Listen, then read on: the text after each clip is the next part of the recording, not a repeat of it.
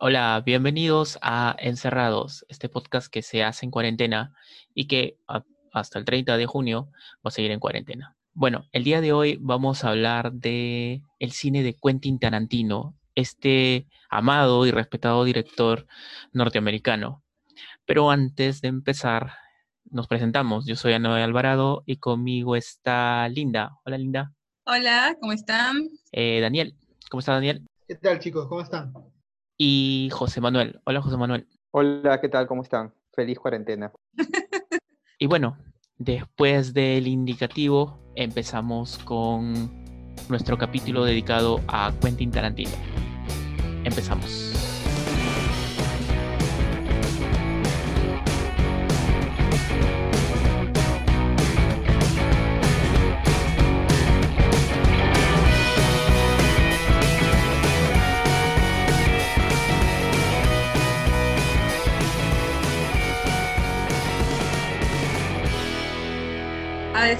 Hemos decidido hablar de Quentin Tarantino, un director bastante especial, ¿no? Tiene hasta ahora, ¿cuántas películas, chicos? ¿Ocho? Nueve. Tiene nueve. Nueve películas en su haber. Este, él ha decidido aparentemente hacer solo diez, diez películas en su vida. Eh, tiene un, una, una, una forma de dirigir bastante reconocible ¿no? Tú puedes no saber el nombre de la película, pero si la ves inmediatamente vas a apreciar que es de Quentin Tarantino. ¿Les ha pasado eso, chicos? Ver este, algo y decir, ah, eso es de Quentin.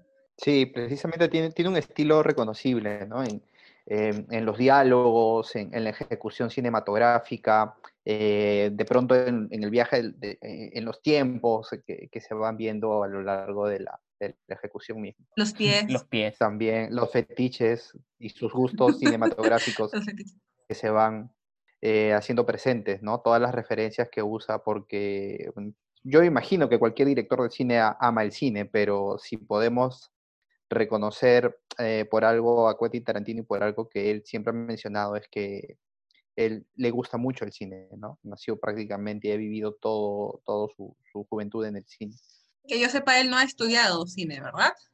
No ha estudiado ser director. Simplemente veía muchas películas con su familia, con su padrastro, creo.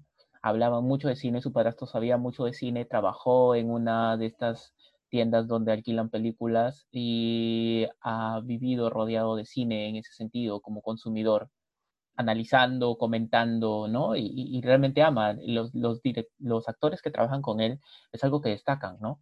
Que él disfruta muchísimo hacer las películas, disfruta muchísimo meter eh, homenajes a, los géneros, a las películas que él ama, ¿no?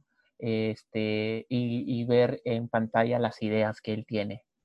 Hablando de eso, también es un, es un director que saca lo mejor de sus actores, ¿no? Se han dado cuenta que siempre película que hace tiene actores nominados y por lo general ganan, ganan los Oscars. Yo había escuchado que, que su método era simplemente dejarte, dejarte libre. o sea, no es como Scorsese o otros directores que te marcan la pauta. Y a muchos actores dicen que al comienzo les cuesta precisamente trabajar con él. No sé dónde habían leído que a DiCaprio no le gustó mucho trabajar con él en la primera película que colaboraron. En Django. Porque, También había leído algo No lo guiaba, o sea, no le decía exactamente qué quieres de mí, ¿me entiendes? ¿Qué quieres de mí? Y, es, y para muchos lectores puede ser muy difícil eso, ¿no? Claro, pero creo que es el hecho de, de hacerlo, de no atarlo y decir, ser libre en hacerlo, pero darle, digamos, este, un libreto bien formado, una idea bien, este, bien, bien, bien clara de lo, que, de lo que se quiere para que el, el actor simplemente siga, ¿no? O sea, de, de, repente no tendrá una dirección como Martin Scorsese, que es mucho más este, puntual, pero esa libertad hace que los actores realmente se destaquen. O sea, tú mismo has dicho, este, Leonardo DiCaprio no, no le gustaba mucho, pero una de sus mejores interpretaciones es la de, la de ¿cómo se llama su personaje? ¿Candy? El señor Candy en Django. Este, en, en Django, ¿no? Y, ajá, este, y, igual con, con, con, con, la mayoría de, de, actores que trabajan con él. Este, John Travolta volvió al estrellato, resurgió por Quentin. Entonces, este, sea lo que sea que hace, lo que hace con los actores le funciona, a mi parecer. otra cosa es que él confía bastante en su guion porque él también es guionista y es un escritor extraordinario. Él confía mucho en cómo desarrolla sus personajes y los plantea. Entonces, lo que tú dijiste, Linda, eso de, que él les brinda un, un, guion y les brinda indicaciones generales claras, es porque él, él, confía mucho en cómo están desarrollados los personajes y las indicaciones que tiene a partir de lo que él ha escrito. Él piensa mucho en sus personajes, los desarrolla, conoce los trasfondos de los personajes, que ayuda a que este, los actores puedan darles vida, ¿no? También una de las técnicas que él hizo famoso a la hora de, de plantear un guion, los diálogos que aparentemente no tienen nada que ver con, con la trama de la película. Los diálogos cotidianos, como el clásico diálogo, el diálogo de la hamburguesa entre John Travolta y Samuel L. Jackson la de Cheese Royal. Royal with Cheese.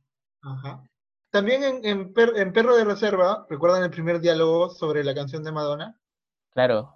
Genial. Y, y, es impresionante, por ejemplo, ese diálogo porque en la primera escena te lo dice todo de cada uno de los, de los personajes. Claro, siempre para darle profundidad, ¿no? O sea, podrán ser conversaciones vacías, entre comillas, pero te brindan bastante información este, del personaje sin necesidad de, dar más, este, más detalles, ¿no? Acerca de su claro, vida. Igual, igual pasa en, en Pulp Fiction. En esa conversación te dice mucho también de, los personajes de Travolta y Jackson. Sí, pasa en Jackie Brown también. También, también en Jackie Brown. Y, corta algo que es como el, el ABC de, del guion que es el hecho de que si tú tienes una escena y en la escena no pasa nada, no de, esa, esa escena no debería sobrevivir en la película. Pero él hace lo que quiere. Y, dentro de la, escena brinda cierta información, aunque parece que no hay un cambio real en los personajes, porque una de las cuestiones que se dice en el guion cinematográfico es que si tú empiezas una escena, el, el, personaje tiene que haber cambiado su valor, es decir, cambiado, haber tenido un cambio en, la escena, desde que inicia hasta que termina. Si no, la escena no funciona porque no va a avanzar la película. Pero no funciona para él. Él hace lo que se le da gana, pero sí te mete información que es relevante para, este, para futuras partes de la película, ¿no? O te, engancha con ciertas, tiene como eh, estos triggers o tienes, tienes ciertos ganchos que te, permite decir, ¿por qué estás hablando con esto? ¿Por qué estás hablando de esto? ¿A dónde quieres llegar? Y hace que nosotros nos, nos interesemos por lo que están diciendo. Y la otra cosa es que sus diálogos son súper naturales. Claro, yo destaco, por ejemplo, la escena de la primera escena de Inglourious Buster, cuando este, Christopher Waltz este, habla con el, con el francés. Es la primera escena, de la primera escena. Este, cuando llega a su cabaña y, y habla sobre ¿ya? Entonces, este, esa escena parece una típica conversación de alguien que intenta encontrar algo, pero no sabes tú en qué momento, o al menos me pasó a mí, pasa de, una conversación sin, sin dificultades a una tensión que realmente te da miedo el personaje de, de, de, Christopher. Entonces, este, e, e, es, esta, es esto lo que tú dices, ¿no? El, el, el, cómo puedes tú conocer el personaje con una este, conversación que aparentemente no agrega nada a la historia. ¿no? Aunque de ahí salió Shoshana y todo lo demás, pero, pero, este, pero es una conversación en donde, el, donde pasan cosas típicas como dame un vaso de leche, ¿no? O sea, cosas, cosas tan, tan, tan, tan insignificativas, entre comillas, te puede brindar una, una, escena que te queda grabada para, para, para toda la vida. O al menos a mí me pasó con esa escena. Por ejemplo, si lo comparamos con otro de los maestros a la hora de plantear conversaciones entre dos personas, que son los hermanos Cohen, eh, ellos, eh, ellos se basan un poco más en lo visual que Tarantino. Tarantino tiene un gran peso en, el, en, su guion. Me parece que mucho más que los hermanos Cohen, que es algo incomparable en ese aspecto. yo creo que en, las primeras películas, o sea, depende de las películas en realidad por ejemplo, en esta escena que Linda comentó acerca de en, Bastardos sin Gloria, sí hay todo un, componente visual para generar la atención y el cambio de, del poder en, el diálogo. O sea, claro, está la conversación, los silencios y la información que van, que van brindando cada uno de los personajes, pero sí hay un cambio bastante drástico en lo visual, en esa escena en particular cuando este, que se mide en el tamaño de las pipas y cómo cambia la composición del, del fotograma. La composición cambia y visualmente se ve cómo gana poder uno y cómo se va perdiendo poder el otro. Creo que en Bastardo sin Gloria creo que es donde mejor hace. En sin Gloria tiene, eh, visualmente tiene cosas súper destacables. Ah, bueno, que súper, no, porque no tengo que hablarlo con, de esa manera, sino que es, es este, se hace con, realmente con maestría la forma como eh, apoya el diálogo a través de la imagen, ¿no? Creo que en ese sentido es la película mejor lograda para mí, mejor lograda de, de Quentin más completa quizás, porque le mete todo, ¿no? Más compleja. ¿Y, cuándo, cuál es el ah. punto de quiebre? ¿Cuándo, ¿Cuándo, empieza a utilizar más técnicas? Porque, por ejemplo, recuerdo que en Perro de Reserva no era tan no era tan cuidadoso, no era tan, no, no, la palabra no es cuidadoso, la palabra es, este, no metía tantos elementos, era un poquito más humilde, por así decirlo, a la hora de hacerlo. Era una película más económica también, ¿no? Es, creo que la más económica. Sí, es básicamente es la mitad, es, es, un set de teatro, básicamente. Es, es puro diálogo. Creo que Kill Bill es una de las más como barrocas, ¿no? Donde mete un montón de géneros y experimenta bastante con lo visual. Kill Bill es su, es su primera superproducción, creo, ¿no? Sí, viene después de Jackie Brown, sí. Ya, eh, Josema, ¿y en qué se caracteriza el, cine de Quentin Tarantino? Quentin Tarantino es un director, bueno, para empezar, tenemos que saber que este señor es director, productor, guionista, editor y actor. Entonces, domina completamente todas las, eh, las fases o las partes que, pueden completar una, película. Entonces, eh, le da mucha importancia como ya se venía diciendo, al, al, guion. Eh, muchos pueden reconocerlo por de pronto la violencia gratuita, entre comillas, con la que podemos tener, la que podemos ver en sus películas. Yo la amo. Pero además es, como decíamos, el, el, el, guion también trabajado, la ejecución a la hora de, de tomar, de tener una, una escena que, que podría parecer inútil en la trama, pero que, completa, completa el, el, desarrollo del personaje. Yo creo que si podemos reconocer o si podemos hablar de, de, Quentin Tarantino, mm, podemos hablar de la, violencia, podemos hablar de sus referencias en el, eh, del cine en general y de sus fetiches. ¿no? Una película sin pies no es una película de Tarantino. ¿A ustedes les incomoda el apartado de violencia, la sangre? Mm, no, pero les comento que en Kill Bill se utilizaron 1.703 litros de sangre para las dos películas. Sangre falsa, ¿no? Imagino que la mayoría se fue a uno. Claro, en esa escena, en esa escena, en el salón, este, cuando pelea con, claro, en el salón. Con los 80 locos. Sí. 88 creo que era, 80. Este, no, a mí realmente esa es una, esa es una de las características, características del cine de Quentin que me atrajo en realidad. Porque siento que es muy similar al, al, al, anime o, o, al cine oriental. Este, yo sobre todo al anime le veo el parecido. Y como soy muy fan de muchos animes tipo gore, este, el, el, cine de Quentin Tarantino me hace este, recordar eso y, y, es lo que más me encanta. No sé, en, en, mi caso, la primera película, desde que eh, cuando empecé a saber que este era Quentin fue con Kill Bill Volumen 1, que justamente tiene un, un, un fragmento en, en, estilo anime. Sí, claro. Desde ahí fue que, ajá, desde ahí que fue, este, fue que empecé a, a ver más del, del, director y a reconocerlo, decir, oh, este es de Quentin, y a, a tener cierta este, fascinación por su, por su obra. No sé si ustedes, ¿con qué película empezaron a ver este, a Quentin? Sí, yo también empecé con Kill Bill 1 me gustó mucho como que, la exageración, digamos, en, la sangre, el, exceso de violencia, pero que estaba metido en una historia que cambiaba, a cada momento cambiaba el color, en un momento era blanco y negro, en otro era color, también teníamos partes animadas, partes muy, muy cercanas a las películas, a las a estas películas este, de artes marciales de los 80, donde salía este Bruce Lee, pues bueno, el, traje de Uma Thurman es, es clarito al de Bruce Lee, clavadito. Entonces, mis conocimientos de cine eran completamente limitados, pero me, era muy impresionante e, en, todos los sentidos. Era impresionante por, por todos los cambios que había, porque también eh, estaba relacionado a películas que yo veía, porque yo veía películas de, de artes marciales chinas. en el 5. Sí, en el 5, claro, en Panamericana.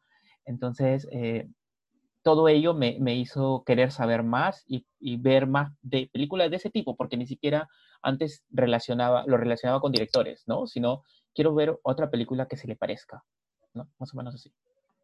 Ustedes, chicos, ¿cuál fue su primera película de Quentin? Yo empecé con Pulp Fiction, que se volvió bastante... Creo que es la más conocida, podríamos decir que es la más conocida de Tarantino. ¿Tú crees? Es la más antigua, la, la, que tiene más este renombre, quizás muchos, muchos la reconocen, pero la más conocida. es la más referenciada, también es la más referenciada en la cultura. De pronto es la más de culto, ¿no? Culto, pero, o sea, a mí me parece que ya pasó esa línea, ya, o sea, vamos, es bastante conocido. Hay un capítulo entero de Los Simpsons referenciando todo Pulp Fiction. Yo creo que, o sea, a personas que no conocen mucho el cine, que, que más se acuerdan que es de Quentin o la que más reconocen, yo, a mí, a mi parecer, es Kill Bill. Sí. Sí. Así me, me, pareciera, me, pareciera escuchar más hablar de Pulp Fiction que de Kill No, bueno, yo te digo por mis hermanos que no tienen idea de quién es esta, ah, este, o sea, ¿qué película te acuerdas de Quentin? aparte de preguntarme quién es Quentin, este, la primera este, película que nombrarían, estoy seguro, es Kill Bill. Y Pulp Fiction ni de vaina. Sí, y de Pulp Fiction solamente recuerdan el baile de Travolta. Cuando yo vi Pulp Fiction, eh, o sea, cuando vi la primera película de Tarantino, porque fue la primera que escuché de, Pulp Fiction, este, ya se había grabado Kill Bill, ya se había estrenado, si mal no recuerdo. Sí, ya se había estrenado. ¿Tú, Josema? Para mí, Pulp Fiction. Pulp Fiction fue la primera película que vi de él. Eh, luego, cuando pude, la vi en el cine, en estos homenajes que hacían en Cinemark. Eh, luego ya Kill Bill y, y, ya con Kill Bill, que la vi en video, empecé a buscar lo demás, ¿no? Mm. ¿Y qué película los agarró? ¿La primera que vieron ya ustedes inmediatamente sintieron amor por, por Quentin? Yo sí. Yo sí. O sea, no, viento. O sea, Pulp Fiction me gustó bastante. dije, ah, qué paja. Eh, no vi más. Después llegó a mi Perro de Reserva y vi que era el primer trabajo de, del mismo director. Hay que verlo y Perro de Reserva. Sí, me dije, ya, quiero ver todo. Quiero ver todo lo que ha hecho ese pato. Alucina que a mí me pasó exactamente igual, o sea, en sentido, yo vi Kill Bill, pero fue en Perros de Reserva donde me quedé totalmente alucinada, porque era la primera vez en mi experiencia con el cine que veo que, que una película transcurre casi en su totalidad en un solo escenario. Episodio de botella. o sea, casi en un solo escenario este, este, transcurre la, la, mayoría de la acción y simplemente es cuestión de diálogos y los personajes y, y la historia es totalmente sencilla, un algo que salió mal y punto. Este, y, y, que eso, una historia que aparentemente era tan sencilla, me haya hecho quedar totalmente pegada a la pantalla y emocionada por cada cosa que pase, fue lo que definitivamente me enamoró del cine de Quentin y dije, no, a este tengo que seguir por todas partes. Van dos veces que hace eso, ¿no? Sí, este... Sí, ese es el poder del guion, ¿no? Yo, eh, bueno, yo, yo sí lo seguí con, con Kill Bill 1 y 2, eh, que me, me, gustaron muchísimo, porque de verdad que yo estoy así súper enamorado del cine de acción, el cine de artes marciales, este, y ese concepto de, y también del spaghetti western. Entonces, la idea de la venganza, la idea de, del solitario que se enfrenta a sus enemigos, Ah, y por otro lado, este concepto de las artes marciales, el entrenamiento de Uma Thurman y todo, me, me tenía encantado. Sí, me tenía encantado, ¿no? Ah, eso, y, y, luego también, ah, de verdad, luego he visto, vi Bastardo sin Gloria, porque yo realmente he empezado con, bastante tarde con, con Tarantino, ya luego vi Bastardo sin Gloria, y encantadísimo con Bastardo sin Gloria, me, me parece una maravilla. Y ya después empecé con Pulp Fiction, con y con Perros de Reserva, ¿no? Ya luego eh, Django y, las que vienen. ¿Y cuál es su película favorita de Tarantino? Así hablemos de, las películas, ¿no? Eh, la filmografía de, de Quentin empieza con Perros de Reserva o Reservoir Dogs, que se hizo en el año 92. Luego Pulp Fiction en el 94, Jackie Brown en el 97, Las Doll Kill Bill, volumen 1 y 2 en el año 2003 y 2004 respectivamente, a Death Proof 2007, eh, Bastardo sin Gloria en el 2009, The Young Sin Cadenas en el año 2012, en el 2015, eh, luego hizo Los Ocho Más Odiados en el 2015 y la última que, hizo fue eh, Érase una vez en Hollywood, que la hizo el año pasado, el 2019, cuando el mundo era más bonito. era más bonito. Sí, cuando todo era bonito y podíamos salir de nuestras casas. Este, ¿Cuál es su película favorita de Quentin Tarantino? Mm, yo te juro que no, no sabría decir. O sea, me gustan me gustan todas sus películas y me gustan pedazos de cada una de sus películas. O sea, ustedes califican de favoritas porque la podrían ver en cada momento, porque les dio más emoción, por, ¿por qué la califican como favorita lo que han dicho? A la que le tienes más cariño de pronto, ¿no? No necesariamente tiene que ser la película mejor ejecutada, creo yo. a mí me parece, por ejemplo, con Bastardos y Gloria, que todo lo que se propone hacer... Lo hace bien. Lo hace bien. Lo hace muy bien. Todo lo que se propone hacer, nada falla. ¿Es la más galardonada, me parece? No, no, creo que no. No, Pulp Fiction es la que tuvo más premios, me parece, o más, nominada. me parece que eres una vez en Hollywood, ahora, me parece, no estoy seguro. Pero igual, igual es, una de las más queridas, este, Bastardo sin Gloria. Sí, es cierto. de... qué va Bastardo sin Gloria, Daniel? Bueno, eh, sí, un par de tramas. Eh, por un lado tenemos a una judía que escapó de la casa de la SS nazi. De la casa con Z. Y. ¿Cómo? De la casa con Z, sí. Ya, eh, entonces, eh, esta mujer se le presenta una oportunidad de vengarse, ya fugada en Francia. Por ahí va una de las tramas. Otra de las tramas principales sigue a un grupo de, soldados que desapodan los bastardos, que son un grupo de judíos liderados por un, por un Brad Pitt muy, muy, muy, muy bien actuado, que, es el líder del pelotón, que se dedican a cazar nazis, ¿no? Se dedican, son como una especie de, de escuadrón de la muerte que eligen objetivos y van cazando por ahí nazis. Y les cortan su, su cuero cabelludo. Y que también se entera. Claro, y estos dos grupos, este grupo también se entera de que hay una oportunidad de cazar a Hitler en un estreno de una película. O sea, básicamente sí esas historias, cómo se entrelazan y es genial, simplemente genial. Hay revisionismo histórico, o sea, Tarantino reescribe la historia, como también lo hace en una vez en Hollywood, eh, hay gente que se molestó por eso, ¿no? Me parece un poco tonto, sinceramente. Sí, es tonto. O sea, es, una película, no es una, no es un biopic. Claro, no, es un documental. Exactamente. Hay gente que se molestó por eso, sí, pues, pero ¿por qué? ¿Por qué te molestaría? Vamos, una película. Hay películas literalmente que dicen que los nazis se fueron a, la luna. Hay una película total de, de eso, que se vuelven a vengar. Hay una en la que revive este, en la que revive Hitler. Claro, sí, sí, eh, ha vuelto. Ha vuelto, sí, buenísima. Eh, hay películas en las que los nazis son zombies y están montados encima de dinosaurios, de tiburones voladores. ¿Qué película es esa? Esas son las que ves en Sitges, en el Festival de Sitges. Sí, hay una, hay una, hay una peli de, de zombies nazis. Ok, eso lo puedo entender, pero lo de seguir montados en, no sé, dinosaurios voladores, lo que dijo. En tiburones voladores. Oh, ok, figura. Ay, Dios. Yo, le tengo, yo le tengo más cariño, digamos, no, no más cariño, no me gustan bastante perros de reserva, pero voy a decir a la que le tengo más cariño creo que es Django. Ya. Fue la primera que vi en el cine, este, me gustan todos los personajes, toda la historia. Sí, podría decir que mi favorita es Django. ¿Y de qué va Django? Django habla acerca de un recompensas que libera a un esclavo, en primer lugar, para ayudarlo a, a, a cazar a, tres prófugos de la justicia y que luego puede, este, y, luego ve, en él muchas este, potencialidades, ¿no? muchas eh, capacidades que él puede explotar y que puede trabajar en lo mismo que él y pueden ayudarse mutuamente. Hasta que escucha su historia de vida y decide eh, ayudarlo a recuperar a su esposa, ¿no? Eh, basado en esa premisa de recuperar a la esposa de Yango, es que se encuentran con el, con, con el antagonista de la historia y, y bueno, es la, es la, la realización de esta, esa situación, ¿no? En, en, la que él intenta recuperar a su esposa, que ocurren muchas cosas y, y, de eso más o menos va la historia. Mm. Eh, Josema, ¿la tuya?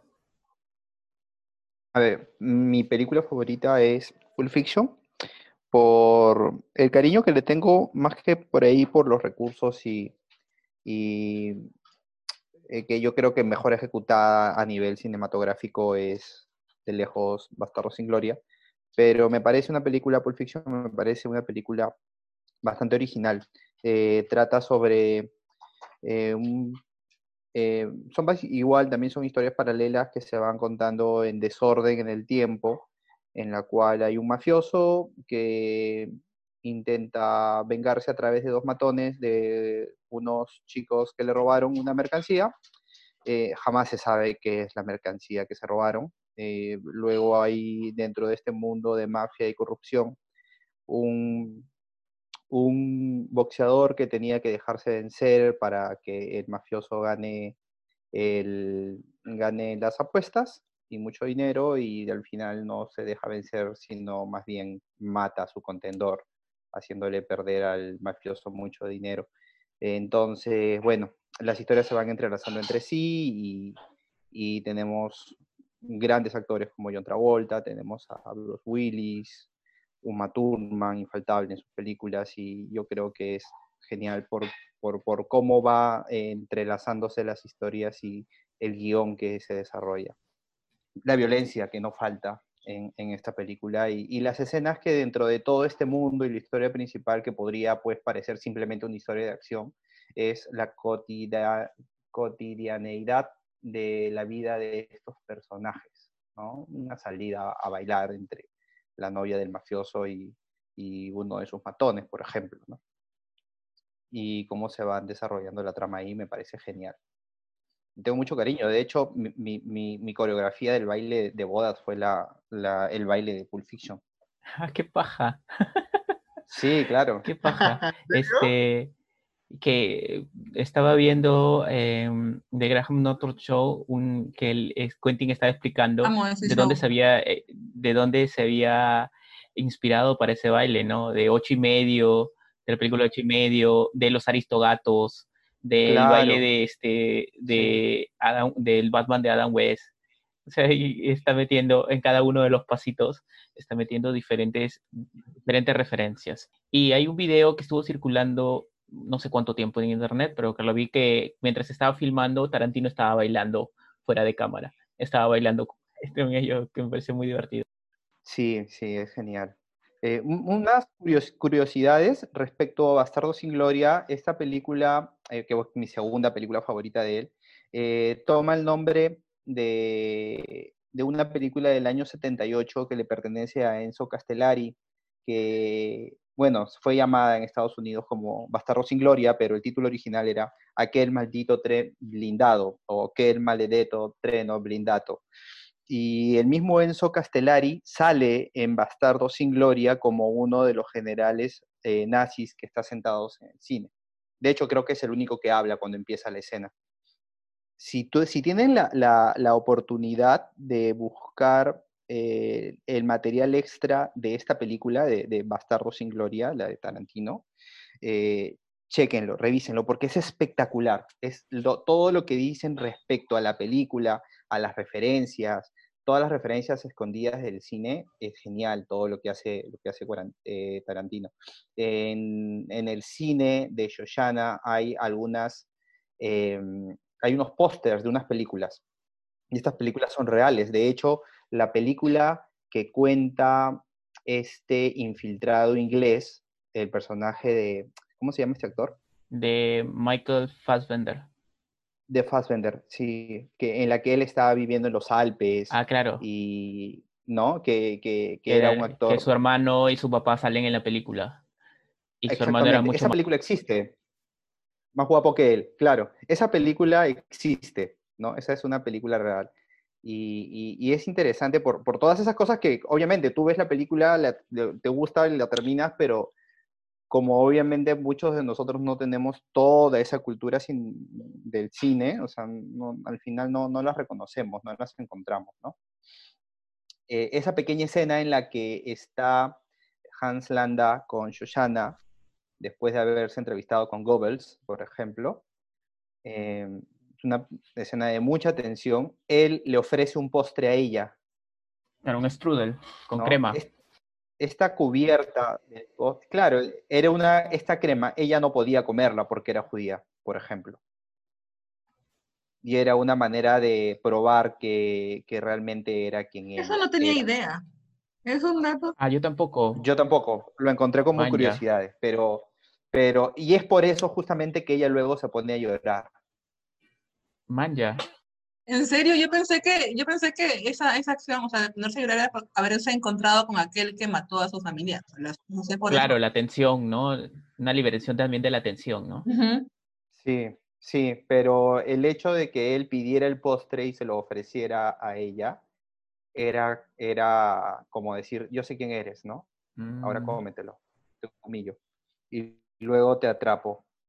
Sí, entonces ya de, de, alguna manera él sabía lo que iba a pasar, pero tenía su as bajo la manga, ¿no? Y estaba preparándolo. Entonces son esos detalles, esas, esas, eh, esa manera en la, en la, que él enfoca detalles que suceden, y esto lo hace también en varias películas, y es parte, creo yo, de sus fetiches, eh, cuando sirven el postre, o cuando le sirven la leche, o cuando prepara el, el habano, en, perdón, el, el...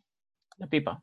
El puro, la pipa, Claro, la pipa. Eh, yo creo que son detalles que siempre se reconocen en su cine, ¿no? Y están siempre ahí. Como que tú dices, ¿y esta escena por qué está ahí? Esta película es todo tensión, ¿no? Tiene escenas que te tensan en todo momento.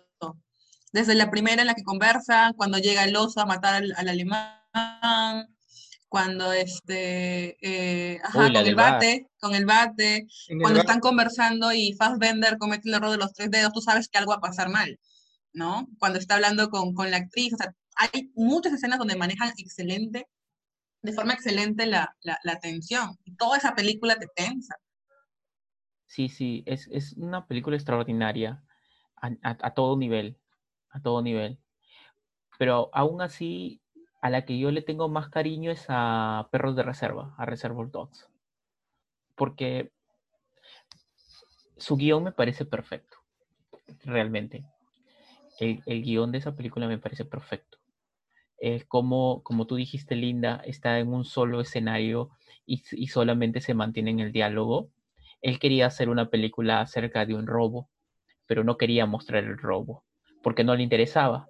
Y además quería hacer una, una película donde haya una relación como de padre e que es la que se observa entre Mr. White y Mr. Orange. Entonces, esa era la idea, las dos ideas que originaron esta película.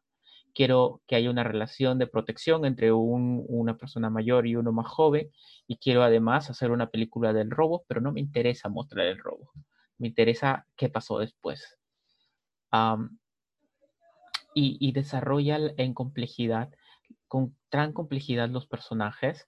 Aquí se da esa presentación a través de eh, Mr. White y te cuesta en una parte para saber quién es el personaje, que creo que es una idea de la que quisieron copiarse en este en esa eh, el escuadrón suicida cuando quisieron presentar a sus personajes por fragmentos este, de su historia eh, pero como no tienen buenos guionistas y no son buenos realizadores, entonces le salió una porquería.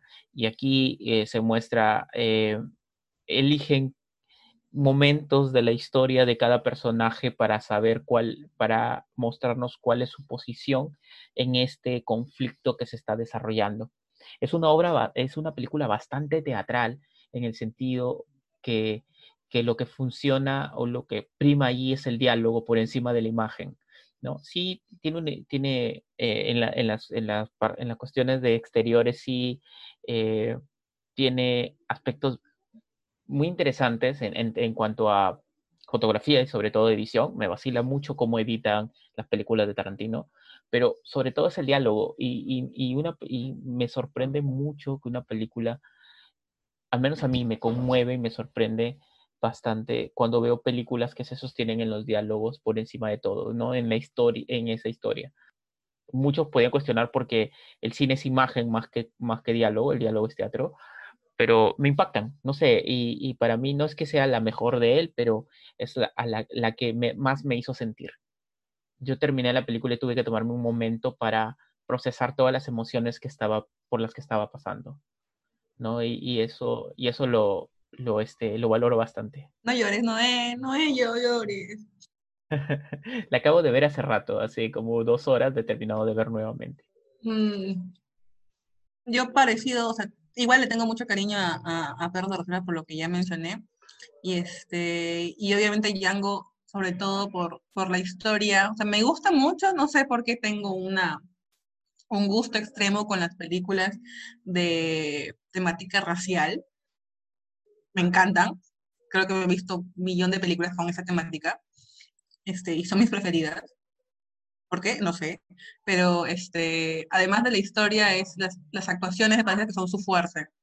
Tanto de Christopher Wall, como de Jamie Foxx, como de Leonardo DiCaprio, como de Samuel Jackson.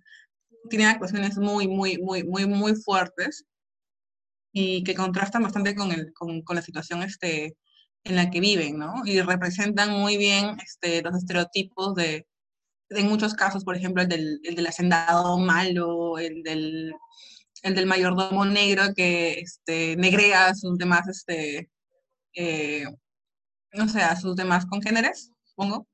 Eh, y no sé, la, la, la forma de, de representar este, de forma estúpida a todos los, o la mayoría de los eh, sureños, todas esas, esas, partes este, me agradan bastante. Digamos que por eso es que es, para mí una película que le tengo bastante cariño.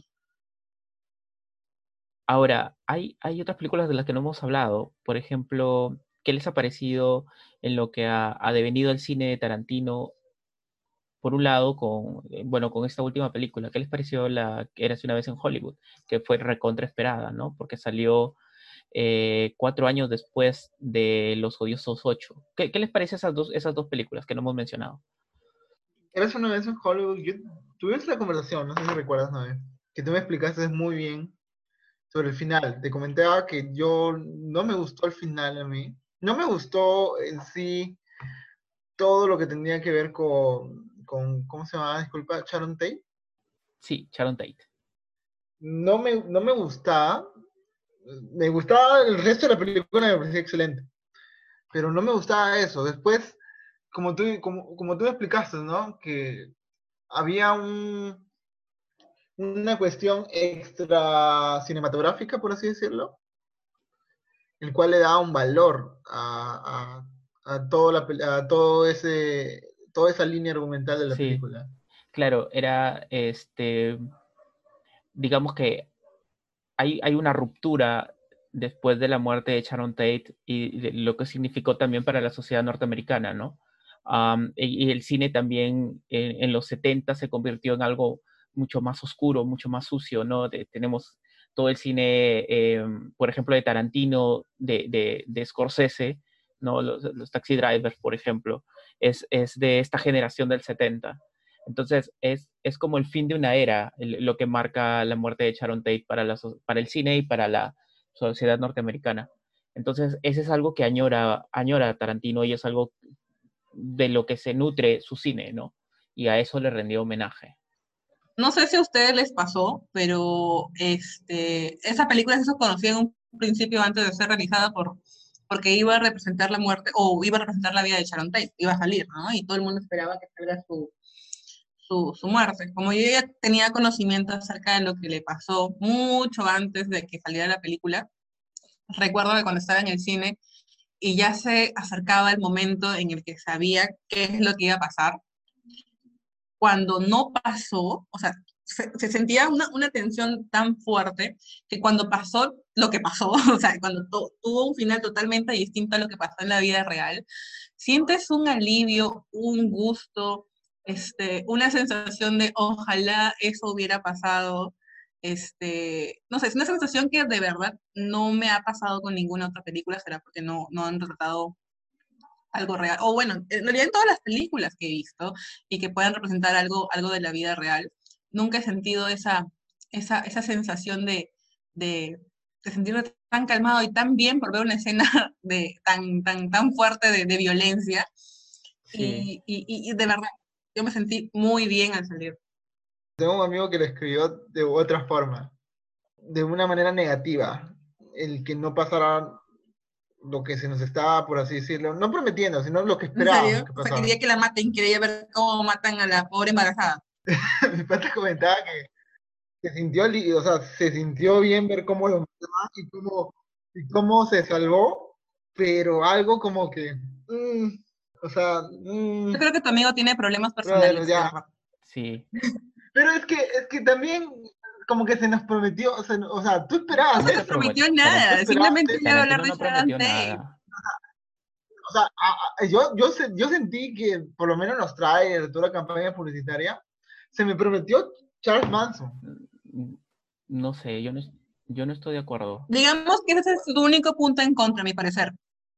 Pusieron mucha énfasis, no, no ellos no pusieron mucha énfasis, sino que todo el hype estaba por el, todo el hype estaba por, por, por Charles Manson y solamente sale creo que, ¿qué será? ¿Dos minutos?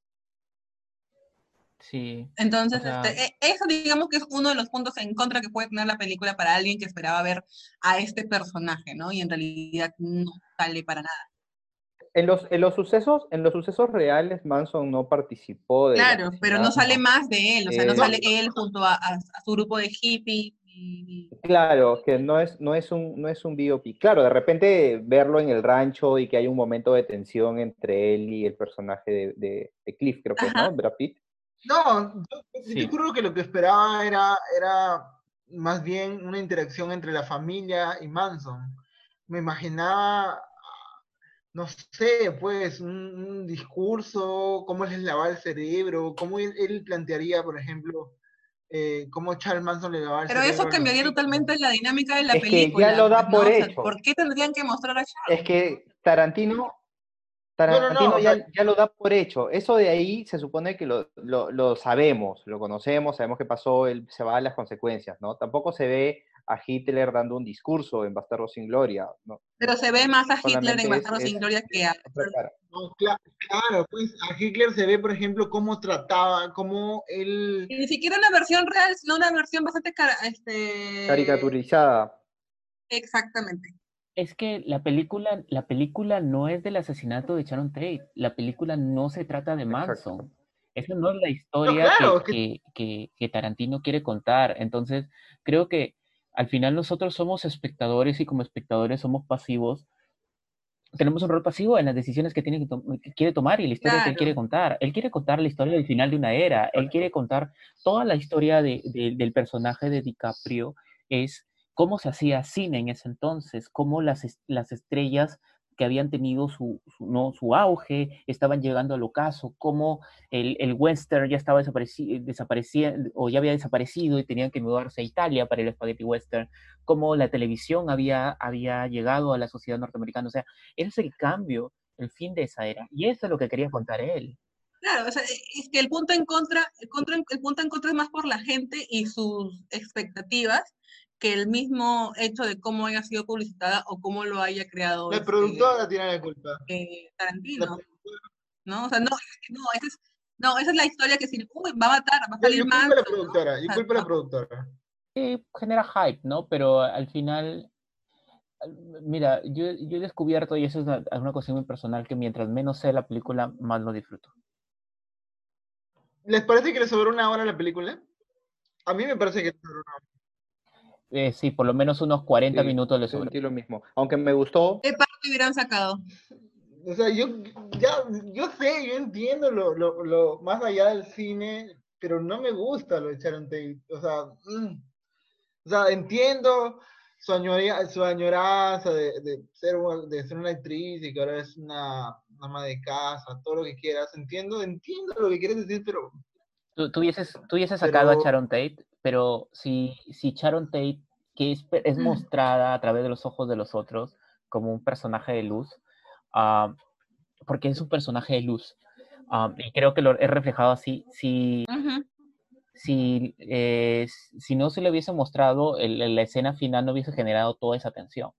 Exactamente, yo creo que sin Sharon Tate hubiera estado incompleta y se hubiera sido, no sé, quizás hasta no tan Hubiera sido una sorpresa para todos que aparezcan de pronto estos salvajes. Claro, y al final, eh, por más que... No, o sea, no digo que lo borres por completo la película, sino que lo abordes de otra forma. O sea, yo entiendo lo de la, lo de, lo de la admiración, o sea, yo entiendo, de verdad entiendo, pero, pero te soy sincero, esa escena del cine, ¿cuánto dura? No sé, yo, no, te juro que a pesar de que, de que es una parte extensa, yo no hubiese sacado a, a la historia de Sharon Tate, a, Sharon Tate de la historia. Me parece que, oye, tiene una, una parte en la que Cliff está recorriendo la carretera y, suena como tres canciones en su carro. O sea, esa parte se pudo con, con tres cortes la haces que en 10 segundos. Ah, pero él, él se ha tomado su tiempo porque quiere mostrar diferentes cosas de la historia. Eh, la conversación de Brad Pitt con el viejito. ¿Cuál viejito? El dueño de la cabaña. Ah. El que encontró en la, en la, en la Del cabaña. Ajá. Oye, pero esa, esa escena en, en, la cabaña fue bien tensa. Eh, cierto, pero se termina abruptamente cuando ve al, al, viejito y la conversación que tienen. O sea, no le, no, no, no sentí gran cosa la conversación que tuvieron ellos dos. O sea, todo lo que estuvo antes y todo lo que estuvo después me encanta, pero la conversación entre ellos dos, no. Es más, ni siquiera me acuerdo de qué trató la conversación. No, digo, Tarantino odia un poco los hippies, ¿no? Es que es algo parte también de la cultura norteamericana, o sea, a los hippies los odian. El hippie. No, no todos. Bueno, Bernie Sanders no lo odiará, pero los, los republicanos sí odian a los hippies. Spike Lee, ¿te parece que odia a los hippies? Bon Jovi, ¿te parece que, odia a los hippies? No, pero tiene razón en el sentido de que eh, como país, este, y aunque dijiste que no, hay, no, no deberíamos irnos a lo político, pero sí empezó, leí muchos este, o documentales sobre eso, una campaña anti este, estas... A mí me parece que los este republicanos nomás odian a los hippies, ¿no? no, no, no, es que fue toda una campaña. Ustedes ven, por ejemplo, después lo, digo, hay, una, un documental que se llama Enmienda 13, este, que habla sobre todo de los negros, pero también mencionan una parte acerca de, de, de cómo quisieron este, erradicar estos grupos minoritarios que tenían, este, que, que, que resultaban ser una amenaza aparente para, para, para el poder, ¿no? Para el, este, la dirección del país. Entonces empezaron toda una campaña en contra de, ¿no? Este, demonizando las drogas y por, por, lo mismo a las personas que lo usaban. Entonces los hippies eran sobre todo conocidos por fumar marihuana. ¿no? Los hippies este amenazaban sus bolsillos. Por supuesto, entonces por eso te digo que hay una visión negativa en la sociedad estadounidense de los hippies porque así este, lo quisieron mostrar.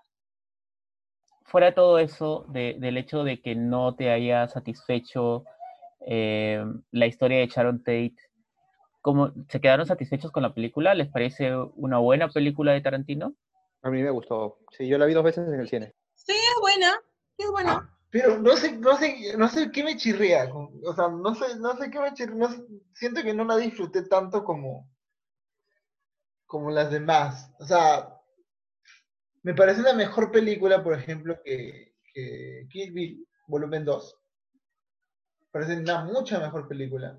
O que Django, pero no sé, no, sé por qué no la disfruté tanto, no, no, no, no, termino de definir. Creo que es eso, creo que creo que esperaba otra cosa, me ha jugado en contra la, la expectativa que tenía, que está mal, porque yo no soy dueño de su obra, el dueño de la obra es él, no yo, pero Tú querías ver una embarazada morir. Así como en la boda roja de Game of Thrones. Tú querías ver una embarazada morir, No, no, no es que le quería ver morir, o sea, yo perfecto con eso, pero... ¿No te emocionó cuando, cuando este de Leonardo DiCaprio sacó el lanzallamas? Uf, qué hermosa escena. de, lo mejor, de verdad. No, sí, ese, creo que ese es el punto. Esperaba otra cosa. No, es culpa mía. O sea, por, la razón por la que no disfruté tanto la película es culpa mía. Sé que es una buena película, me parece una buena película. Sí lo disfruté, pero no lo disfruté lo suficiente porque esperaba otra cosa. Y eso es enteramente culpa. ¿Y los ocho más odiados? A mí me gusta mucho los ocho más odiados. Mucho. Em, tiene características muy parecidas a las de Perros de Reserva en el hecho de un solo escenario, mucho diálogo, muchísima tensión. El, problema cuando pones a mucha gente, a, una película que se está llevado sobre diálogos es que puede perder ritmo, pero esta película no pierde el ritmo, ¿no? A cada momento suceden cosas y cada momento se escala la tensión. A, mí me mm. gusta bastante.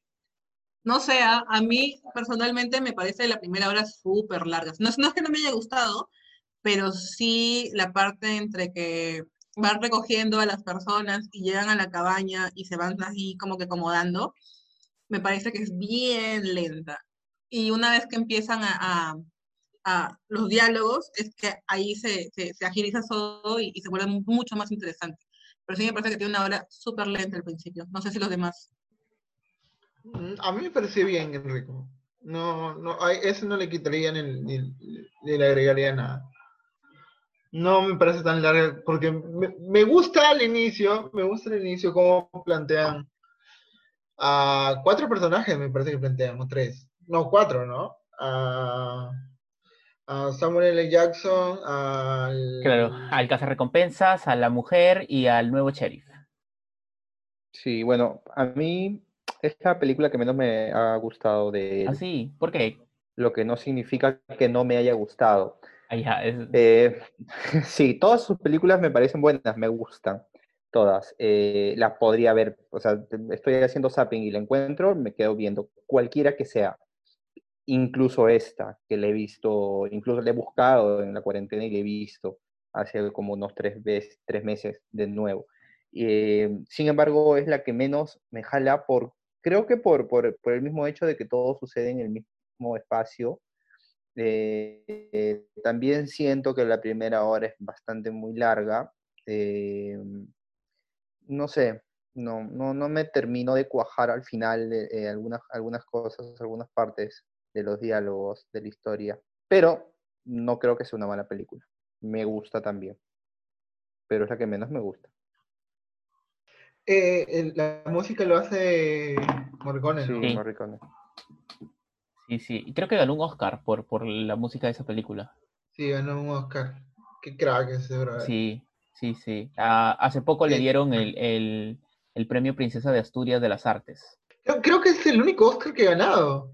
Qué injusto. Creo bueno, que, creo que tiene otro por este honorífico. Honorífico, sí, un Oscar honorífico. Ya, pero mm, en serio, eh, qué, raro también, o sea, ah, no, pero ahorita me acuerdo, los westerns no participaban, ¿no? Los westerns italianos no participaban. eran este, las películas superiores de su año. Todos decían que eran por las, eran horribles. Los espagueti. La moda de ese, la moda de ese entonces. Ah, era como el Marvel de esta época, creo, ¿no? Clarines, claro, sí. Era el, el mismo subgénero de superhéroes de ahora. Yo también pienso que un, un, Oscar honorífico a una persona tan genial es prácticamente un insulto. Un premio puede ser, por ejemplo, para Jackie Chan. O sea, tiene una carrera enorme, ninguna actuación este, resaltable. Eh, es rescatable, ¿no? Pero es una figura este, del cine y merece su Oscar honorífico porque jamás lo ganaría. claro, no es una obra maestra. Exactamente, pero no sé. Jackie Chan. Sí, no, ¿Cuál sería la obra maestra de Jackie Chan? El maestro borrachín. Es el. Eh, Esa ni siquiera es estadounidense, ya ves, jamás ganaría un Oscar. La película extranjera. Es China, que yo sepa. ¿Extranjera? Pero pues, a mejor película extranjera. ¿Qué película ah, no, dijiste? no te pases. a ver. ¿Qué película dijiste? El Drunk Master. El, maestro borracho. El maestro borrachín. Pero, sí, el maestro borrachile es en, estos este, CDs que te encuentras, eh, esto sí, de que te encuentras en polvos azules de, de 10 películas en un CD, ahí se llama el maestro borrachile. MP4. De MP4. ¿Te, ¿Te, parece una obra maestra eso? No, es la película que más recuerda a Jackie Chan, no, no, evidentemente pero... Maestro no es, o sea, no es el No, no es una obra maestra. Estoy, estoy, no, no es el Tigre y el Dragón, no, estoy, estoy jodiendo, pero es este, pero es una muy buena película de artes marciales. No, claro, o sea, es una buena película de artes marciales. Mi punto es ese, e, el Oscar honorífico son para gente muy reconocible que le ha aportado mucho a la industria, pero que no ha hecho una obra maestra. Sí, sí. Por eso, como Jackie Chan. Sí, como Jackie Chan. Pero él no, pues, Ricone sí ha hecho obras maestras. es que hashtag con Jackie Chan no te metas. ¿ah? él, sí ha, hecho. Sorry, sorry, no, sorry. Soy muy fan de Jackie Chan. Me parece que su aporte al cine en términos de lo que es acción, dobles de acción y la comedia visual es, es bastante significativo. Pero bueno. Leonardo, ¿con qué ganó el Oscar? Revenant. Ajá, nacido. ¿Ah, sí? Sí. Mira, ah, qué, qué raro es el Oscar. Sí, debió ganar por un montón más, pero no, ganó por este. Debió ganar por el lobo de Wall Street. Me gustó muchísimo su Definitivamente. De Wall Street. Nadie se arrastra drogado como él. Sí, a mí me gustó en El Aviador. Mm, creo que más que en el lobo de Wall Street. Oye, ¿qué paja es la historia de ese pata, no? ¿De quién? Me parece bastante interesante su historia, del aviador. Sí, sí, genial. Ah, la, última, la única película, bueno, no hemos hablado de Death Proof y tampoco de Jackie Brown. Eh, ¿Qué les pareció Jackie Brown? A mí me gustó, a mí me gustó mucho, me gustó, el, me gustaron mucho los personajes. El personaje de, Jackie Brown me, pareció bastante bien formado, bien hecho. Es la más discreta de Tarantino, me parece. Sí. la verdad que menos atención ha llamado. Y también es, es la menos eh, histriónica, ¿no? Es como una historia eh, hasta cierto punto bien en estructura bien tradicional, aunque la ejecución, sobre todo para la parte del final, estas este, eh, diferentes líneas temporales, o sea, que contar lo mismo desde diferentes puntos de vista, eh, añade un poquito más de complejidad a la película para comprender todo lo que, ha sucedido. Pero sí, es como que la, la más modesta en ese sentido, pero no deja de ser una gran película. Es una gran película y me gusta muchísimo el personaje de Jackie Brown, ¿no? E, ella es un personaje que se sobrepone a sus circunstancias y toma las decisiones, toma las riendas de su vida y, se sobrepone incluso a, los hombres que, y al sistema que la quiere subyugar, ¿no? Entonces, esa, ese, esa, ese personaje es un personaje femenino bien fuerte. No sé qué les parece a ustedes, el personaje de Jackie. Sí, sí, yo creo que, bueno, en esta película resalta el, poder de, ella y, y, cómo, siendo una minoría, ¿no? Porque es pobre, es negra y es mujer, eh, puede sobrellevar el problema, ¿no? De una manera muy inteligente y se salió al final con la suya. Yo personalmente pensaba que esta película era de las, bueno, o la primera o la segunda, no sabía que la había hecho después que Pulp Fiction. No le había prestado atención hasta hace poco. Sí, estuvo como un año en Netflix y yo no la vi. Yo solo sé de la película que es basada en un libro, nada más. Ah, man, ya no sabía eso. Y los personajes son cambiados porque sé que la protagonista es una mujer blanca. Interesante. Y, y también es un homenaje al cine, al cine negro de los 70, ¿no?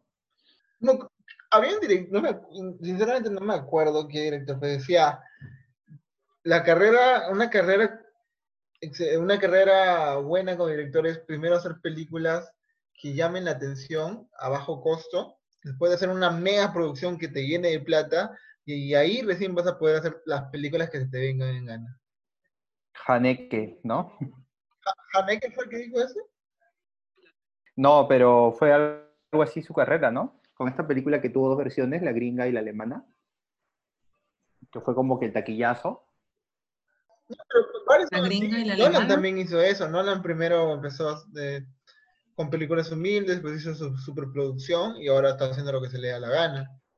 Porque ya le sueltan plata, pues, porque ya se ganó su lugar. Porque al final ahora todo, todo gira en torno a, al dinero, ¿no? O sea, a, los, a los estudios no les conviene financiarte una película eh, que no va a tener retorno, y como, suficiente retorno. como economista, no, no, no, como economista, y hablo economista este, interno, no los culpo, a brother. ¿Sabes cuánto cuesta una película?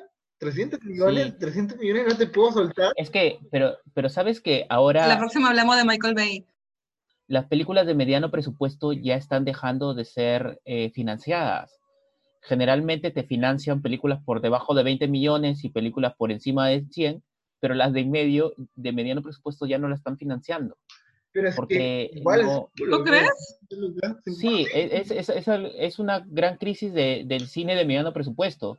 Por eso eh, hay mucha polémica. Esta polémica que estuvo, estuvo este, ¿cómo se llama?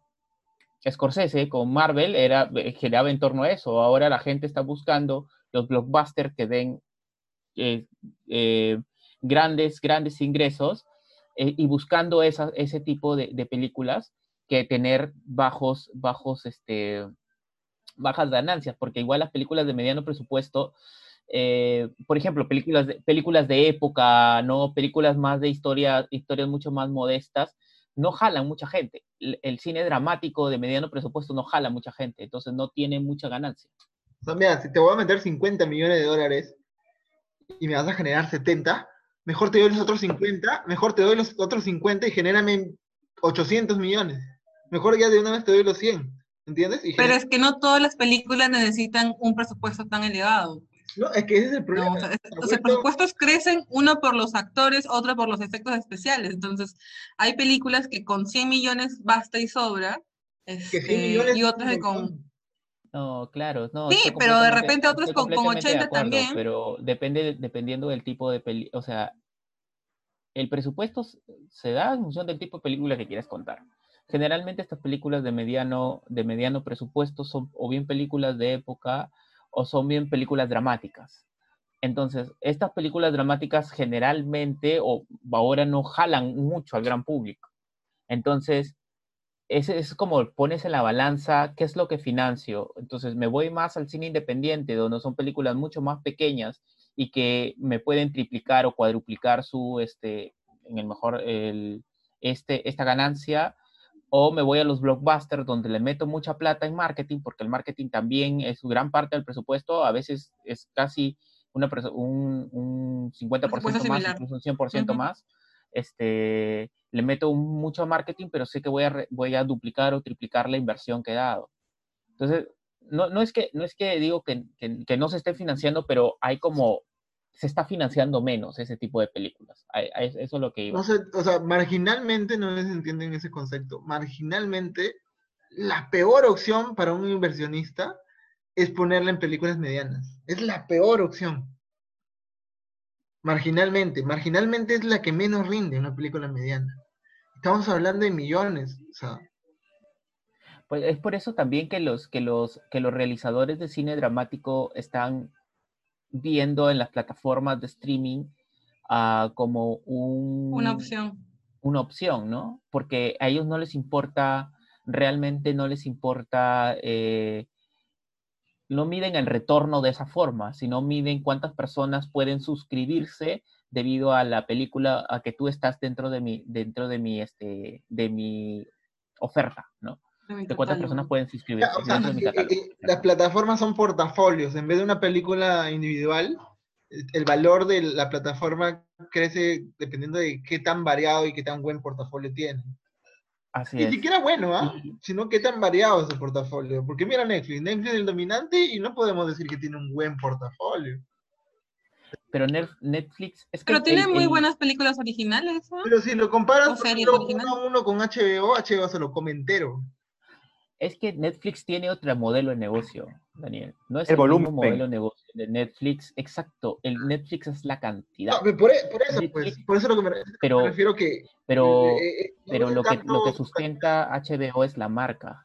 Entonces son dos cosas distintas. No, claro. Entonces HBO sí defiende el hecho de yo tengo poco, pero tengo bueno. Mientras que Netflix es, tú vas a entrar a Netflix y vas a encontrar algo que te va a gustar algo, porque te, ofrezco tanto que vas a encontrar algo que te va a llamar la atención y que te va a hacer querer continuar en Netflix.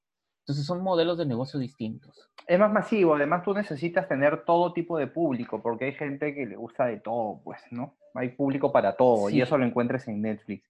mientras que HBO toma sus mil millones y te hace un Game of Thrones, eh, Netflix toma los mismos mil millones y te hace 35 series y dos películas, ¿no? Hace Sabrina y cuatro temporadas de, Claro, claro. Entonces, de que le va a chuntar a alguien, le va a chuntar, ¿no? Y por ahí va a haber alguna que diga, oye, me gusta más esta que, que Game of Thrones, de todas maneras. Sí. Claro. Y es eso, ¿no? Y, Netflix segmenta a las personas, a sus algoritmos para segmentar y ofrecerte películas y series es, es impresionante. Es una de las, de las, de las em, cosas más avanzadas, digamos, en este, en este mundo de las plataformas, además de su, de su algoritmo para comprimir. Netflix me ha perdido. O sea, de verdad, hace mucho tiempo, estamos hablando de meses, meses, tres meses, cuatro meses que no encuentro una sola película que me atraiga dentro de Netflix. Yo siempre encuentro alguna. Desde Rival, creo. Desde Rival. Mm, Uncut James de, de Sandler, ¿la viste? Ah, claro, esa es la última. Esa es la última que tiene razón, me estaba olvidando de esa. Yo no la pude terminar de ver esa película. ¿Por qué? No, ¿por qué? Porque, porque me, me, me, crispaban los nervios todas las malas decisiones que tomaba ese hombre. ese era el objetivo. Ese era el objetivo. El no objetivo es encrisparte los nervios. Es hacerte sentir mal. Y, mi hermano me comentaba. Todo, toda, toda su cinematografía está dedicada a eso. No solamente la historia, es siéntete mal con esta película para que el, final sea... Eso también les iba, les iba, les iba, a comentar para poder este, hablar de ella. Muy buena, muy buena, muy buena. Igual yo siento que están mejorando las películas de, de, Netflix. O sea, tienes de Roma para adelante, yo creo que hay, hay algunas exquisiteces en películas originales.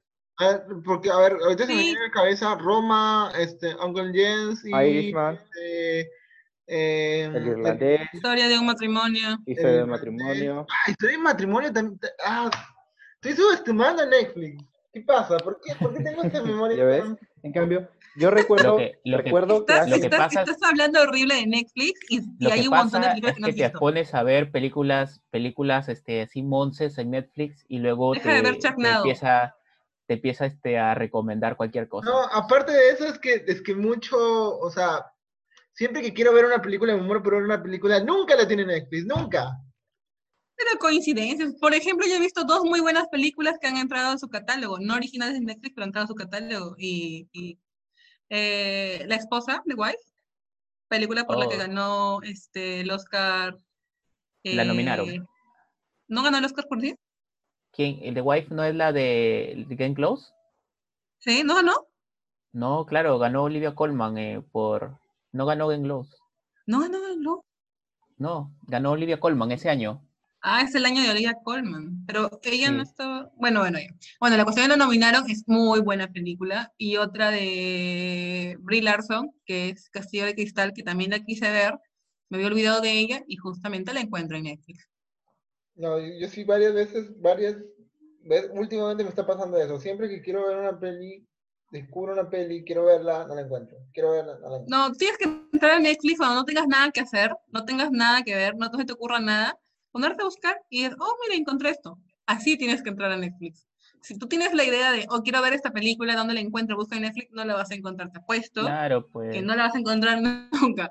Pero si tú entras a Netflix con la idea de, bueno, me quiero entretener, vamos a ver qué hay de bueno, te vas a encontrar con algo que te va a gustar sí. encuentro películas o que no conozco y me da flojera darle una oportunidad porque adolescente veo últimamente también el catálogo de Netflix. debe ser el algoritmo, el algoritmo me está traicionando, creo. ¿Qué, ¿Qué, película recomendarían así como, quieres iniciar con el cine de Tarantino? Empieza con ya, Eres otaku, eres otaku, Kill Bill, definitivamente. ¿Te gustan las películas de guerra? Despáchate con Bastardos sin Gloria. ¿Te gusta el teatro? Los Odiosos 8 o Perros de Reserva. Yo, yo recomendaría Bastardo sin Gloria. Creo que Bastardo sin Gloria es como la que no tiene pierde. Yo recomendaría Django, no sé. esa película. Me parece que Django, para un, una persona más general, o sea, una persona que no tiene una inclinación específica, puede ser. En realidad sí, sí, a mí me parece que justo todo lo que tú mencionas está dentro de Django. o sea, en fácil, en fácil yo creo que Tarantino es tan, o sea, tiene tan buenas historias como entretenidas. Así que, este, personas que lo que buscan es simplemente entretenerse con una película sin pensar demasiado en todas esas estructuras que puede tener el lenguaje cinematográfico, este, van a encontrar un muy buen cine con Tarantino. Mira, me parece, por ejemplo, me parece que Tarantino sería un muy buen, por ejemplo, tú quieres ver a Scorsese, lo quieres mostrar a alguien a Scorsese así, buenas a primeras, sin desmerecer a Rápidos y Furiosos, alguien que está acostumbrado al ritmo de Rápidos y Furiosos, no te va a aguantar una película de Scorsese, por ejemplo, que no sea el lobo de Wall Street. Sí, eso es lo que iba a decir, probablemente el lobo de Wall Street. no sea el lobo de Wall Street, por ejemplo, de, este, Toro Salvaje, este, eh, muchachos, este, no se va a aguantar, pues. Entonces, yo creo que es una buena sí, ver todo Tarantino y ahí recién entrar a Scorsese. Por ejemplo, por ejemplo. Claro que en realidad depende de la persona, la verdad es así, o sea, yo lo digo porque tengo mis hermanas que han visto, he visto Casino, o sea, que es una película largaza, larga. Y este, sí, es, y, le ha encantado y lo miraba así totalmente ese, eh, enfocado en la película, pero no le he visto, por ejemplo, viendo Los Odiosos 8 o, o algo que tenga que ver con Tarantino más que Kill Bill, me parece. Ah, por ejemplo, mi enamorada no aguantó Kill Bill. Vio, vio a, la chica tirada ahí en el suelo en primer plano con la cara moneteada y dijo, no, quítame esto. Pero Perro de Grosero le gustó mucho. La, la, la, violencia tiene, tiene o sea, hay gente que le gusta, que la disfruta y personas que no. Yo la amo, por ejemplo. y cuando llegó la escena del, del, de, la, de, la, hoja de afeitar. ah, sí, claro, claro. Pero bueno, ya era muy tarde para quitarla. Si te, si, no sé, si te, si te gusta Marvel, creo que también diría Kirby primero. Más que Django.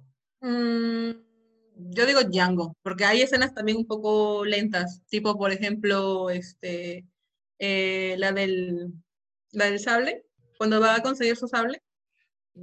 Ah, pero está como por la mitad. De ahí yo creo que una persona está lo suficientemente enganchado como para abandonar. Mm, ni de mitad, es inmediatamente después de, de la muerte de Bernita Green. Mm, sí, bueno, tiene razón. Pero Django creo que es una respuesta más segura, como tú dices. Sí, sí, definitivamente. Entonces, que la gente se empiece con Django. Django em, creo que está en Amazon Prime, por si acaso, si, si quieren verla.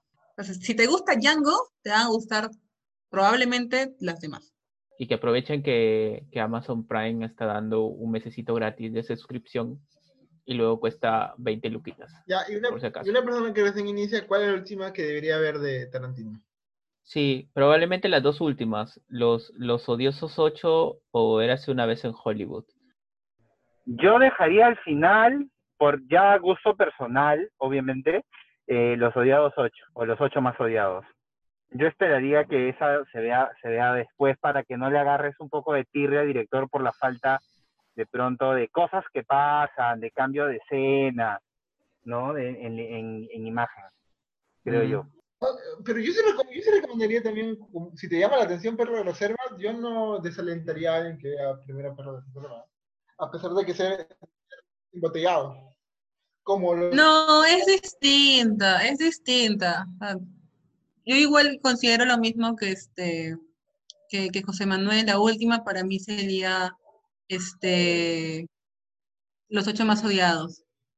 Por lo mismo, porque sí, sí me parece que es al principio, o sea, para engancharte en la película demora, ¿no? Me parece que para una persona que no está muy acostumbrada al cine de, Tarantino, este, demora para engancharte en esa película. Sí, sí, o sea, la gente que está acostumbrada a ver los grandes hits en el cine y, ver muchas películas tipo Marvel, tú le pones Tarantino de por sí ya es un poquito más complicado, ¿no? de entender, de ver, de, captar las referencias. Y si empiezas con esa, peor todavía. Creo que la más taquillera puede ser, pues, Bastardo sin Gloria, ¿no? Cualquiera se puede, es más fácil que alguien se enganche con esa. Sí, estoy de acuerdo con eso. Me pasó algo con Bastardo sin Gloria. Este, por ejemplo, yo, un par de personas, mis hermanos, no está muy metido en el cine y, y, y, dije, me preguntaron, ¿cuál vemos? Después de Bastardos sin Gloria, fue hace años. Después de Bastardos sin Gloria, no aguantaron la escena de Landa. Ajá, sí, sí, sí, yo también tengo esa, este, me, me ha pasado lo mismo con, con mi papá también. Empezó a ver Bastardos sin Gloria por toda la... No, no, no se engancharon porque esa, esa escena también demora bastante, porque empiezan hablando y pásame la leche y esto, lo de acá, y, y, y, demora en, en, generar la tensión y, este, y se pueden aburrir bien rápido. Eso me pasó con mi papá, que a mi papá le gusta el cine y, este, y, y empezó a verla. Pero habíamos empezado también, habíamos pensado este Django, porque es este, más llamativa desde el principio para algunas personas. No, sí, a mí me pasó exactamente eso, lo que está comentando Linda. O sea, este, y, estamos hablando del público nuevo, ¿no? Puede ser que tú, tú que nos estás escuchando, que, que sí aguantas diálogos extremadamente largos y, y pausas dramáticas de dos minutos a lo Evangelio, puede ser que tú sí lo aguantes, sí lo comprendes, sí lo aprecies, pero a veces, pero este tipo de recomendaciones trata de, de, incluir a todos, ¿no? Y no todos tienen esa costumbre, ¿no? Que no está mal. Simplemente, esto es una recomendación para que ingresen, ¿no? Kill Bill y, Django antes de estar sin gloria. Es el veredicto. ¿Y la última? Yo diría, eres una vez en Hollywood, ¿no? Yo digo que Jackie Brown. No, Jackie Brown es Jackie Brown me parece que es una película bastante accesible y que no echaría para atrás, sí. Quizás por desconocida puede que se demoren en, buscarla, ¿no? O en tener interés en, verla, porque no, no es muy llamativa y no tiene las características usuales en, Quentin. Pero... A, mí me parece que es una película normal, ¿ah? O sea, es una película bien hecha, es, es más, no tiene, no, no veo como como aspectos que echaría atrás a un espectador nuevo. No es que, tiene diálogos súper largos o cuestiones más experimentales o referencias, ¿no? Que solamente algunos van a captar, ¿no? Me parece una película accesible. Yo se la pondría, claro, yo se la pondría, pero no le diría es de Quentin, ¿no? Es simplemente mira esta película y punto. Sí, claro. O sea, no es como, ah, aquí vas a descubrir el cine de Tarantino, sino, man, mira esta película que es una buena película. Ajá, una cosa así. Y yo creo que en, en la última, la de Eras una vez en, Hollywood, el enganche son los actores. O sea, te vas a quedar pegado al principio, no tanto por la historia, sino porque está Leonardo DiCaprio y Brad Pitt. no sé si la misma historia hubiera funcionado con otros actores, ¿ah? Sí es lenta, pero como te digo, creo que el enganche son los actores. A mí me quisieron matar cuando, cuando llevé a una persona al cine, llevé a una persona al cine a ver este, Eras una vez en Hollywood estaban como que, ¿ya? ¿Ya? Sí, es, es, una película que yo creo que sí echaría para atrás porque, o sea, si bien es cierto tiene como lo mejor del cine de Tarantino, es una película de un ritmo mucho más lento. ¿Qué recomendaciones dejan para esta semana? ¿Qué han estado viendo? El presidente. ¿Película? ¿Serie? Serie. Trata sobre... Todos han escuchado el FIFA gay. Eh, esta historia cuenta bastante sobre ello. Eh, empieza, empieza, empieza la historia con, con el presidente de un pequeño club en Chile, un pequeño club de segunda división. Te cuenta toda su historia y cómo asciende el poder y toda la corrupción detrás de, de, la FIFA. Es una serie, no, no es Narcos, no es Narcos, por ejemplo, no es Narcos, no, no es de ese tipo. Es más cercano a una producción más no quiero decir telenovelesca, pero un poco sí. Pero es excelente. Todos los que están muy interesados en el mundo del fútbol, les recomendaría bastante esa serie. Muy buena. En Amazon. En Amazon Prime. Ah, ya, chévere. Linda, ¿tú qué estás viendo? ¿O qué recomiendas? A ver, yo esta, esta semana he estado un poco ocupada, así que lo único que he podido hacer es ver dos películas. Este, yo recomendaría El Castillo de Cristal. Es una película bonita, o sea, es este, eh, ligera. Eh, no recuerdo el director, pero actúa Brie Larson, Capitana Marvel.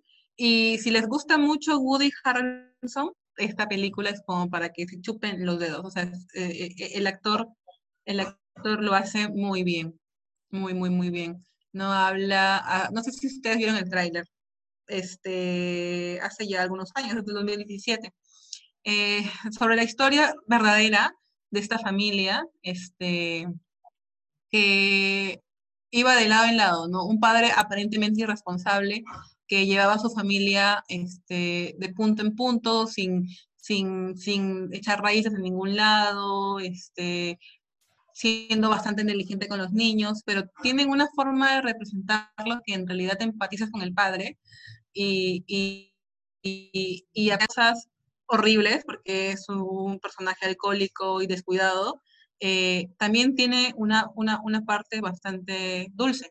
Y es muy bonita, es bonita, es ligera y bonita. Y la otra es La esposa. Es un poco lenta, pero la actuación de, de Glenn, de este, olvidé su nombre, Glenn, ¿no es? Close, eh, de Glenn Close es extraordinaria. La mayor parte de, su interpretación es sin, diálogos sencillos, simplemente su expresión, su forma de actuar, este, eh, manifiesta todo. ¿no? Es una muy buena historia que prefiero que la vean sin yo contarles absolutamente nada acerca de la historia, pero es, como leí por ahí, es una muy buena historia este, para hablar sobre, para, para empezar el diálogo sobre el feminismo, sobre la historia de la mujer y, las relaciones y, y, como les digo, la actuación de Glenn Close es extraordinaria. Chévere, chévere. Entonces, la esposa y el castillo de cristal. Sí. Estás en Netflix. Netflix, sí. ¿Tú, José Manuel? ¿Qué has estado viendo o qué recomiendas?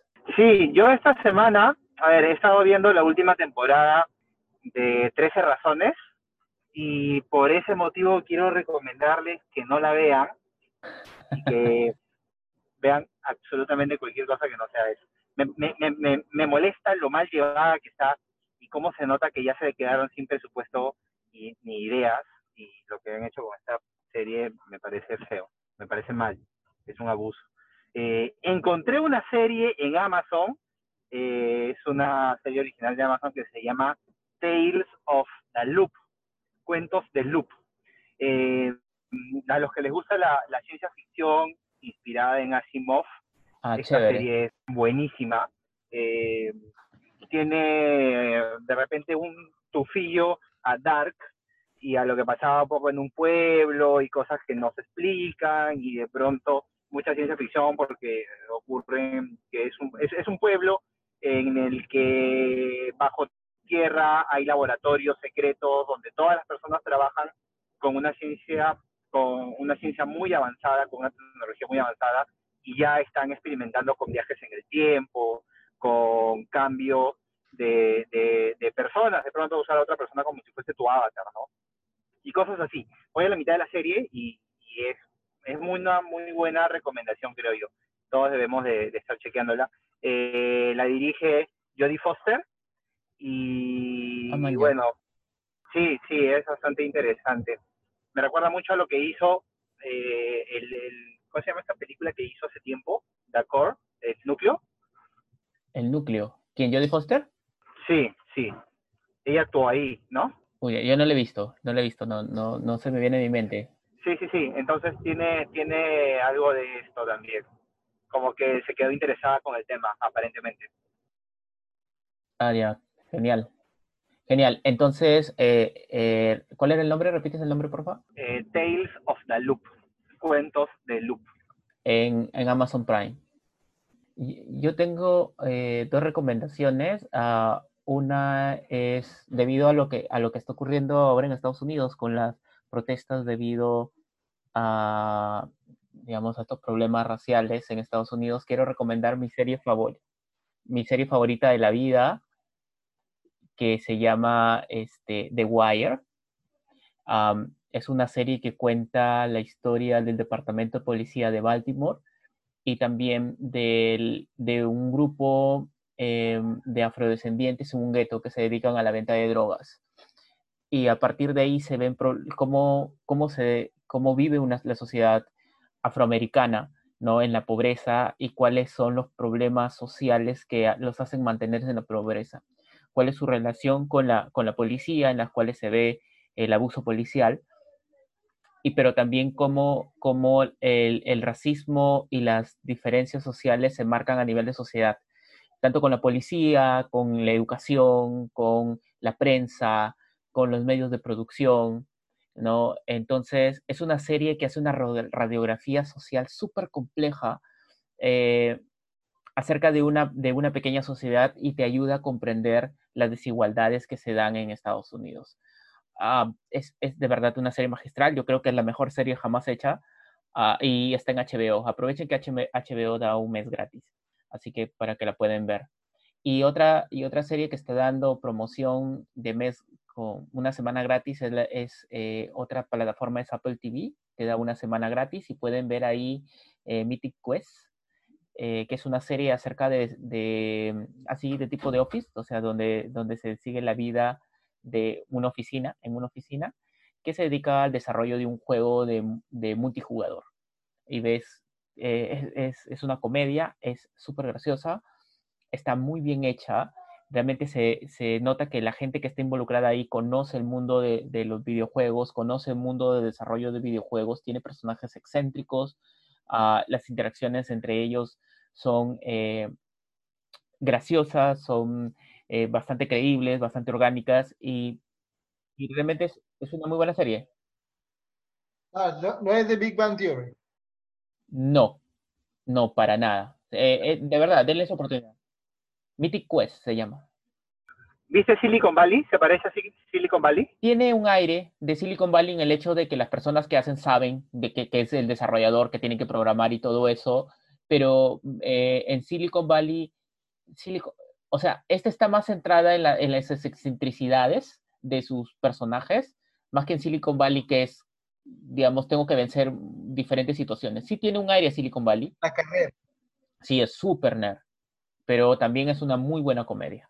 Así que está en, Apple TV Plus. Apple TV Plus te da una semana gratis y después te cobra 16 soles 90. Así que aprovechen para suscribirse y luego se suscriben si, no, si ya no quieren pagar. Genial, buena recomendación. La voy a buscar, me interesa el tema. Y bueno, eso es todo lo que ha dado nuestra conversa del día de hoy. Así que ya, bueno, no está Renato, que es el que tiene prisa para ir, a cenar, pero de todas maneras nos toca despedirnos. Ah, bueno, hasta la siguiente semana que vamos a hablar acerca de el cómic, la serie y la película de Watchmen. Así que nos vemos la otra semana, gente. Nos vemos. Chao. Nos vemos. Chao. Cuídense. No salgan de su casa. Chao, chicos. Cuídense. Adiós.